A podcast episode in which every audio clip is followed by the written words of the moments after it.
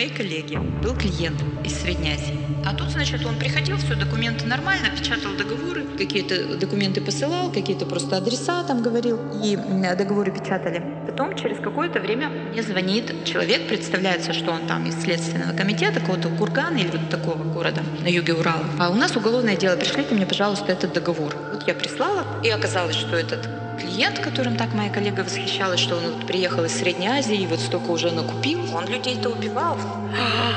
То есть это прямо киллер. Вот, вот, да, да. То есть он покупал квартиры у алкашей, куда-то их вывозил, якобы у него была ферма, и там они якобы за коровами там или, не знаю, за кем, за свиньями должны были следить. Но потом оказалось, что они ни за кем не следили, а просто тихонько умирали. Ужас.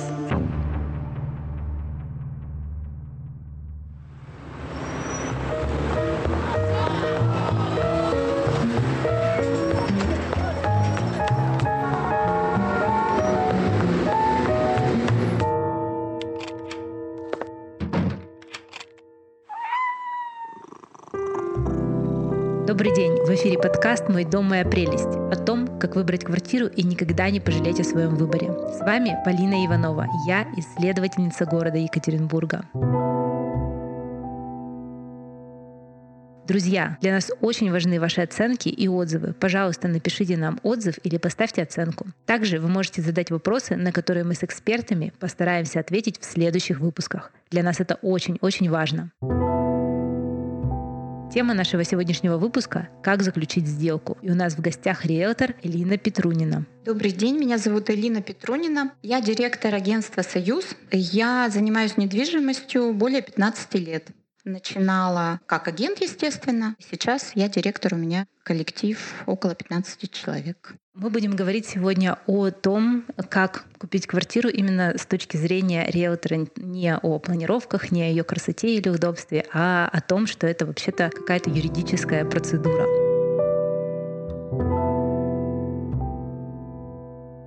Первый мой вопрос будет относиться к тому, как вообще подойти к этой процедуре, как начать мечтать о квартире, как вот примериться к этому сложному процессу.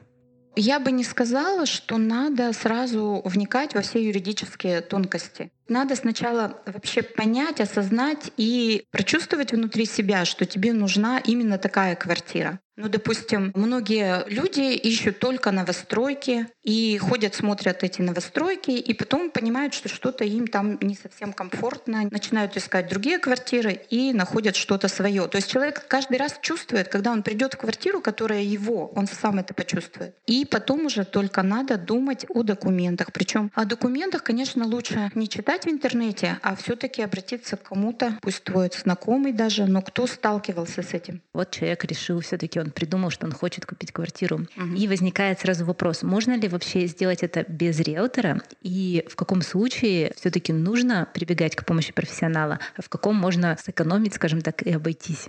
Естественно, если вы покупаете у знакомых, у родни, то можно обойтись без риэлтора. Если у них все в порядке с документами, если это более свежие документы, которые уже регистрировались в Росреестре, то там никаких подводных камней нету. Или вы их знаете и сами можете принять решение какое-то, как их обойти или минимизировать э, риски. Если вы покупаете у незнакомых людей, то, конечно, лучше бы документы все-таки кто-то проверял, кто занимается этим профессионально. Причем, если вы обращаетесь к юристу, то это должен быть юрист, специализирующийся на недвижимости. Потому что если юрист работает в сфере там, договоров предприятия B2B, он подходит с теми же мерками к нашим договорам, и это не всегда правильно. То есть он где-то он видит какие-то риски, которых на самом деле нет, а где-то он не видит риски, которые могут возникнуть. Если это юрист, обязательно, чтобы он специализировался на недвижимости или искать хорошего риэлтора надо, что трудно сделать. И вроде бы сделок совершается множество, и многие люди их совершают. А какие вообще э, эти риски есть? То есть как их увидеть, что эта сделка, она может быть рискованной? По-житейски, если очень дешевая квартира, очень дешевая, ниже рынка намного, то э, к ней надо отнестись особенно внимательно. Конечно, бывают чудеса, но, как правило, эта квартира не в порядке с документами у нее. Надо сказать, что с, начиная, наверное, с 2016 года государство все меньше обращает внимание на безопасность сделки. Ну, то есть это сознательный процесс. То есть раньше Росреестр контролировал правильность документов, полноту комплекта документов. проверял договоры приватизации. У них даже было обучение специальное у сотрудников Росреестра как, допустим, отличить поддельный договор приватизации? Знаете, еще были такие на бумажках, на таких не беленьких даже, а таких желтеньких бумажках советских времен и напечатаны на машинке договоры. Вот их подделывали, ну и, наверное, сейчас тоже подделывают. Сотрудников Росреестра, допустим, учили, что они просто нюхали их, и если пахло кофе, то, значит, возможно, там подделано. То есть состаренная эта бумажка mm-hmm. была. Сейчас, значит, государство постепенно снимает на себя, с себя эту ответственность, и частично, значит, она переложена на нотариусов. То есть одно время сделали много сделок, обязательно нотариальную регистрацию, сейчас часть убрали, потому что для людей это очень дорого. То есть нотариус может стоить столько же, как риэлтор, выполняя работу ну, бумажную, да, ну, проверяя документы, да, но не делая вот еще таких сопутствующих всяких движений, mm-hmm. которые мы делаем. Возникает риск, если использовался материнский капитал, и этого не видно. То есть если это не ипотечная сделка, они погасили материнским капиталом, или даже ипотечная, погасили материнским капиталом, детей не наделили, и это может, может быть не видно. Человек просто может этого не заметить, читая их договор. А многие же люди не читают договор, они просто смотрят, что зарегистрировано, да, есть там эти записи регистрации, сравнивают их сейчас, это все, все учат, что сравните на сайте Росреестра, если запись, значит все ок. Но на самом деле вовсе не ок. Они не наделили детей, и дети, когда вырастут, когда им будет 18 лет, даже если они наделили их потом в другой квартире, дети могут сказать, а мы хотели, чтобы нас вот в этой же наделили. Давайте mm. наделите нас в этой квартире. И будут такие судебные процессы. Конечно, скорее всего, покупатель их выиграет, но все равно это нервотрепка, это неприятно. Я так понимаю, что риски, они связаны с тем, что человек, который тебе продает квартиру, он может не обладать полностью этой собственностью, не обладать правом распоряжаться или мухлевать с вот этим вот правом он, распоряжаться. Он даже может и не мухлюет сознательно, да? Он, он считает, что он должен был наделить вот в этой квартире, на которую он использовал материнский капитал, а он наделил в квартире, которая большей площади. И он детей-то не обделил своих. Но юридически они имеют право потом оспорить. Да. Mm-hmm. Точно так же, как раньше были такие сделки, что детей не наделили, потом государство озаботилось, это значит прекратилось. Детей не наделили в приватизации долей. И тоже оспаривались такие сделки.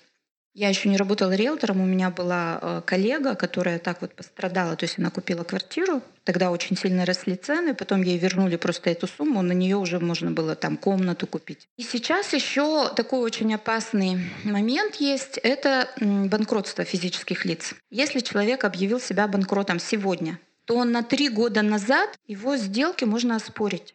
То есть, условно говоря, если человек объявил себя банкротом, а я два с половиной года да. купила назад у него квартиру, то его кредиторы могут прийти ко мне? Просто эту, эта квартира войдет в конкурсную массу. Там назначается управляющий конкурсный, mm-hmm. который банкротит его.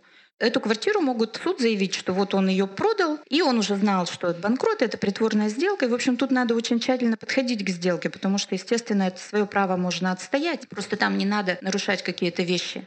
В каждом случае это индивидуально, не буду сейчас углубляться. Угу. Вот. Но вот это вот сейчас самое опасное, потому что, может, когда человек продавал квартиру, он и не был банкротом. И не предполагал, и не предполагал что, он что он будет банкротом.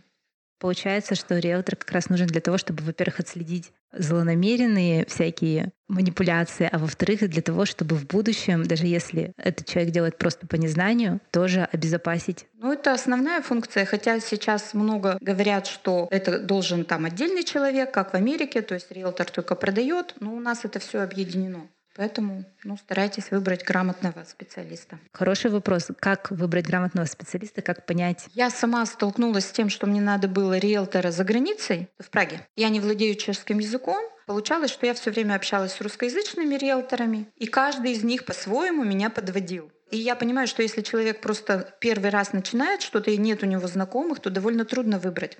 Наверное, стоит вот ориентироваться просто на свое впечатление. Не знаю, трудно тут посоветовать что-то. Это реально трудно выбрать. Лучше по знакомым. То есть неужели никакие там, не знаю, небольшие, может быть, э, бренды? Большие бренды. Какие-нибудь, я не знаю, членства в каких-нибудь э, Ну, естественно, это в первую очередь надо смотреть. Членство в организациях, потому что это все равно говорит о том, что агентство устойчивое какое-то на рынке, раз оно существует. Ну, естественно, опять же, по-житейски, что если там агентство существует 10 лет, наверное, оно нормально нормально более-менее работает. Посмотреть судебные дела, посмотреть отзывы. Есть такая штука Spark, там можно смотреть разные предприятия. Там они просто смотрят, хорошо ли платят налоги, допустим, mm-hmm. это предприятие. То есть вот это ничего не даст. Лучше отзывы читать, смотреть, чтобы они были похожи на реальные отзывы. Если есть негативные отзывы, так это наоборот хорошо, значит не все там придумано. Ну и свое впечатление. То есть видно же все равно честного человека, наверное, видно. А все риэлторы, они предоставляют одинаковые услуги или нет? Это нужно обсуждать каждый раз. Просто вот можно только там документы проверить, можно там только на сделку прийти. И как это обсуждается, регулируется? Ну, обычно стараемся оказывать комплексные услуги, причем я бы не сказала, что это невыгодно человеку. Потому что, допустим, бывают такие ситуации на рынке, когда люди очень хорошо торгуются. Человек начинает сам искать квартиру, ну, решает сэкономить на риэлторе, выбирает уже эту квартиру, не торгуется или там торгуется, ему уступили там чуть-чуть, и он считает, что это нормально. Приходит только на сопровождение, и ты просто даже по цифрам видишь, что можно было еще поторговаться. А он уже все договорился, и приходит только сопроводите меня там, ну, 15 тысяч тысяч, допустим, проверьте документы, сходите со мной на сделку. С какого тогда момента вот самое раннее может риэлтор входить в жизнь человека и что именно делать? Если э, у вас ипотека, а сейчас, ну не знаю, мне кажется, процентов 90 людей все равно покупают с ипотекой, то лучше заранее посоветоваться с риэлтором, потому что все равно опыт, как правило, большой у риэлторов, с разными банками работают, банки приходят нас учить, рассказывают свои программы, что у них новенького, что у них можно как-то обойти какие-то углы, какие-то интересные у них есть программы, которые нет у других банков, которых нет. Ну и самое главное, что не секрет, что у нас мало людей с белой зарплатой. Если у вас прямо белая зарплата, вы зарплатный клиент там ВТБ и Сбера, то, естественно, ипотеку вы просто подаете в свой банк, вам одобряют. И тогда не надо тут риэлтора в этом моменте. Единственное, Единственное, что ВТБ, он дает преференции, если через риэлтора, то там преференция еще э, скидка по процентам. Одобрение ипотеки может начаться с риэлтором. Подбор квартиры можно делать самостоятельно. То есть вот на этом можно сэкономить. И многие риэлторы даже сами не хотят вот подбирать квартиры, они уже созваниваются. Когда человек накидал им список квартир, и они уже просто созваниваются и понимают, годится ли эта квартира ну, для той же ипотеки. Может, там какие-то подводные камни, они сразу по разговору еще увидят, поймут, что там что-то такое есть, на что надо обратить внимание. Может, там фейковое объявления, потому что их полно на самом деле. А зачем делать фейковые объявления? Молодые риэлторы новенькие, угу. Им же надо как-то искать клиентов. Вот они делают фейковое объявление. Допустим, все квартиры в районе Уралмаш продаются без ремонта, а они сделают точно такую же цену, но картинки с ремонтом. Понятно, что им все звонят, они говорят, ой, тут авансирована уже наша квартира. Давайте ну, вот подберем нас... вам другую. Да, давайте подберем вам другую. Вот у нас 15 без ремонта как раз есть. Давайте посмотрим их. То есть вот человек, допустим, сам составил список. Естественно, самому ходить смотреть тоже можно. То есть угу. риэлтор вам тут, тут только как моральная поддержка. То есть, естественно, он может уже вместе с вами заглянуть под ванну, но увидит он то же самое, что вы и сами бы увидели. За это вот не стоит переплачивать, что человек с вами везде ходит. Разве что вы где-то в другом городе покупаете и вообще не знаете этого города, то тогда да, тогда угу. нужно. То есть к нам приезжала вот э, женщина из Омска. Она вообще ни разу не была в Екатеринбурге, решила здесь купить квартиру. И не ориентировалась просто в городе. Да, да. То есть они первый день у меня с помощницей ездили просто как, получается, по квартирам, конечно, но смотрели город на самом деле. Потом она выбрала район, что это центр, и что квартира ей нужна на миллион дороже, чем она планировала, и купила ее за наличку. Отлично. Да. Хороший клиент. Так, хорошо, это понятно. А дальше начинается вот эта вся история с выходом на сделку. И там уже обычно все да, зовут да. риэлторов на помощь. Надеюсь, что так, потому что там как раз вот все эти подводные камни, все эти риски, они там начинают проглядывать. Я считаю, вот вы ходите, выбрали квартиру, и на стадии уже переговоров об авансе уже бы хорошо иметь риэлтора. Возможно, он вам сторгует как раз скидку, выторгует такую, которая покроет его комиссию, может, даже еще останется чуть-чуть происходит сделка, и после сделки еще какие-то сопровождения есть, или обычно тут все останавливаются? Ну, обычно останавливаются. Обычно мы готовим договор, это акт приема передачи, расписки все готовим, потому что выезд мы не контролируем обычно, ну разве что прямо это надо, почему бы то ни было, может конфликтная очень сильная ситуация возникла между людьми. Главная функция риэлтора — это всех успокоить, потому что это кажется, что, что ты будешь чувствовать себя спокойно на сделке. На самом деле, даже вот когда наши опытные риэлторы покупают квартиру себе, у них все вылетает из головы в момент сделки. И они с собой зовут коллег, чтобы с ними поприсутствовали и контролировали правильность там, оформления всех документов. А человек, который с этим вообще никогда не сталкивался, естественно, у него вообще мандраж и страшно. И, может, он даже это сам не осознает, но какие-то моменты он, конечно, может упустить. Ну и перед сделкой обычно все начинают нервничать, психовать, надо всех успокоить, что все нормально будет. Я, поскольку участвовала в сделках, я знаю, как это происходит. Это когда собираются как раз все стороны и подписываются все документы, происходит обмен ими, да, там происходит подписание в том числе документов с банком. И на самом деле кажется, что в этот момент, вот прямо в момент сделки ничего уже не может произойти. То есть если есть какой-то подвох в договоре, он уже там был. Угу. Если что-то еще происходит, поэтому вроде как э, не должно ничего или нет, или все-таки момент сделки это важный момент. Момент сделки очень важный момент, потому что там может произойти все что угодно. Я даже не хочу углубляться во все там, какие бывают там истории, потому что это уже э, э, это книги надо писать. Ну, может быть, парочку самых душераздирающих. Душераздирающих. Но еще когда я начинала только работать, мой директор рассказывал историю, которая у них приключилась года два назад.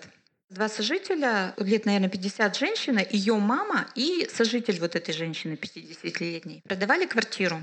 А до этого они жили с этим мужчиной лет 20. Но на сделке, когда ему дали 2 миллиона денег, он положил их в карман и ушел. И, возможно, да, и все у них там рассыпалось, вообще жизнь была. Возможно, он потом на следующий день пожалел об этом сам. Но вот когда человек увидел вот эти деньги купюрами, он не смог удержаться. Ну вот, вот такая история. О, какая печальная история. А вот у меня, значит, у коллеги была история, когда у них, значит, один пьющий мужчина менялся, менялся, менялся, все меньше и меньше и меньше жилье, что-то там, не помню, из двушки, что ли, он переехал в конце концов в комнату. И все деньги оставлял им в агентстве. То есть он менялся на меньшую с доплатой, оставлял им в агентстве. И приходил потом и брал себе на, на жизнь и на выпивку. Когда, значит, они кончались, он дальше менялся. Они там записывали, что они столько-то взяли, он столько-то получил. В конце концов он купил там себе сколько-то водки, заперся в своей этой комнатке, допился и умер. У человека была программа, он ее выполнил и умер. То есть он продал вот последнюю комнату? Не продал, не знаю, куда ее потом дели, но она уже была никакая совершенно. Жесть. А зачем же они ему давали деньги эти? Надо было не давать ему денег. И вообще вылечить его, взять, да, усыновить. Да, усыновить его. Ну, это же его деньги. Ну, да, это правда. Интересно, а почему он их не забирал и сам не тратил? А потому что он сразу бы умер. Он бы сразу запился. То есть какая-то искра сознательности. Да, да, да, да, да. Он хотел пожить в кайф. Молодец. А, а какие-нибудь позитивные истории? Нет, только негативные сегодня приходят в голову.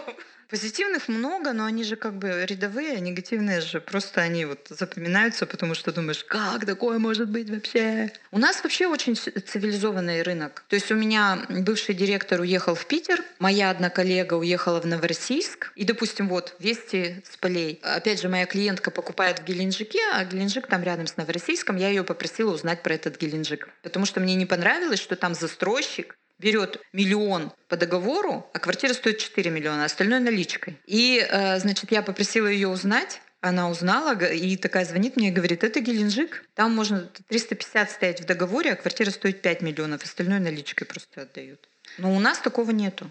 И вот и она говорит, боже, я тут думаю, как у нас все-таки хорошо в Екатеринбурге, насколько у нас все цивилизованно и нормально и безопасно. Да. Да. То есть рынок у нас хороший. Рынок у нас хороший, да. А это что? Это благодаря УП, УПН? Да, благодаря УПН. УПН. Это вот Уральская как, как палата недвижимости, да, это объединение риэлторов, которые как раз следят да, за да, порядком. Да, да. То есть вот они там организовали эту УПН лет 20 может, 25 даже назад. Я сейчас в совете УПН, кстати. И, и как бы иногда риэлторы не ругали ее, что где-то она тормозит, где-то она что-то не доделывает. Но на самом деле вот она именно цивилизовала наш, наш рынок. Там есть комиссия по этике, которая разбирает споры между агентствами, между клиентами и агентами, потому что бывает, как та сторона, так и другая может быть не права. Следующий тогда вопрос. Хорошо. Но если вот человек сам, допустим, подбирает и прозванивает квартиры и смотрит их, какие э, все таки квартиры являются такими вот безопасными? Есть ли какая-то градация? Какие квартиры самые простые и понятные для покупок, сделок, а какие квартиры более сложные и совсем вот практически непродаваемые? Работать можно с любой квартирой. Любую квартиру можно продать. Самые сложные квартиры — это где вся квартира или доля в квартире стоит под запретом из-за того, что человек должник. Но это вот не банкрот, это другое. Мы продавали земельный участок, и там, когда стали готовить документы, увидели запрет, который был из-за штрафа 100 рублей. Поставили запрет. Видимо, не могли долго найти этого человека и поставили запрет. Запретом не продать этот участок, то есть mm-hmm. не зарегистрируют такую сделку.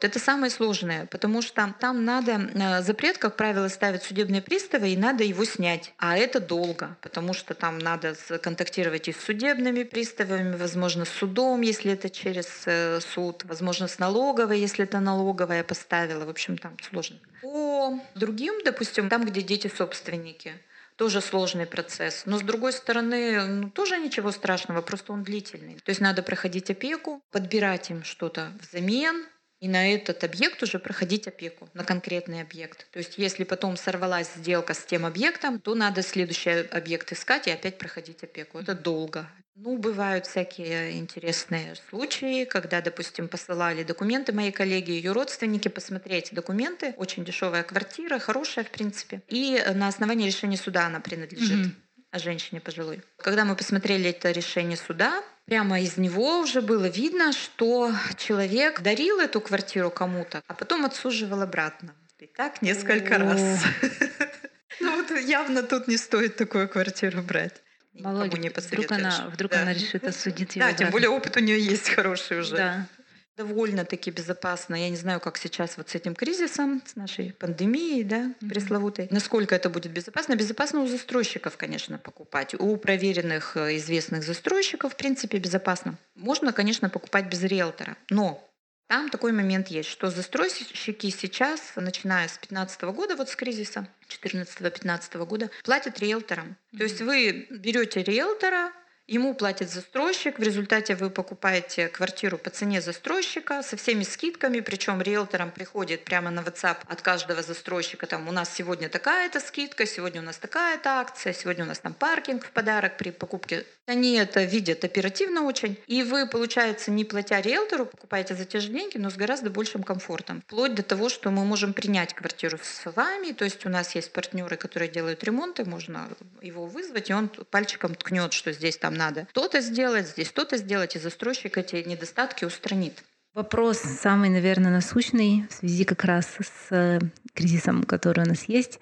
А вообще кризис — это повод откладывать покупку, то есть как вообще в кризисной ситуации стоит ли это во все погружаться, вникать? Если поменять, то однозначно стоит, потому что обмен, он делается таким образом, что в этот же день ты продаешь, в этот же день ты покупаешь. Максимум, что может быть, это если мы согласовываем с клиентами, что на следующий день, допустим. Mm-hmm. Какой смысл откладывать свою жизнь? Допустим, ты хочешь расшириться, там, не знаю, дети родились, просто хочешь, у тебя уже появились возможности, деньги, расширить свою квартиру, поменять район. Обмен точно надо делать, не думать, что там когда-то будет чуть-чуть дешевле, и ты, возможно, добавишь там не 500 тысяч, а 498. Про этот кризис я не могу сказать пока, да, потому что, мне кажется, ни один человек, что бы он ни говорил, на самом деле он не знает, как все дальше будет развиваться. То есть если у нас совершенно все тут рухнет и будет очень низкая платежеспособность, наверное, цены будут э, идти вниз. С другой стороны, если у нас будет расти доллар, цены вниз никогда не пойдут.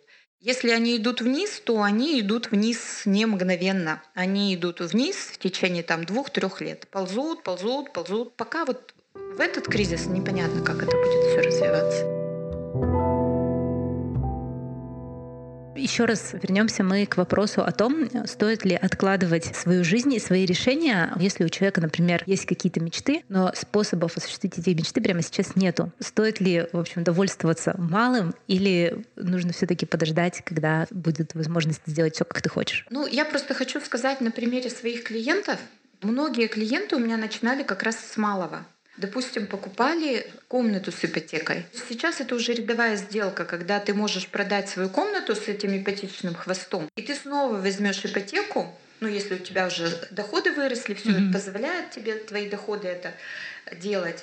И купить что-то побольше. То есть семья с двумя детьми, и они говорят, что у нас э, вот четверо, и мы возьмем сразу там двушку или трешку с запасом, да, чтобы нам просторно было, когда дети подрастут уже. Ну, за сколько лет, вот если, допустим, есть, я не знаю, полмиллиона или что-то вот около того, или на полмиллиона хочется взять ипотеку или какой-то кредит, а прийти хочется к какой-нибудь большой не однокомнатной квартире? Это зависит от ситуации в стране, в экономике. В статистике средний срок ипотечного кредита 5 лет. Угу. То есть люди гасят досрочно. Не откладывайте свою жизнь. Да, да, потом. На, на потом, никогда не откладывай на завтра то, что можно сделать сегодня. Большое спасибо. Это был подкаст «Мой дом, моя прелесть» о том, как найти квартиру и никогда не пожалеть о своем выборе. Оставайтесь с нами, слушайте нас на всех платформах. Это была Иванова Полина. До свидания. Выпуск создан в студии подкастов «Послушайте». Продюсер и редактор выпуска Александр Козлов. Саунд-продюсер Сергей Быстрецких. Ведущая Полина Иванова.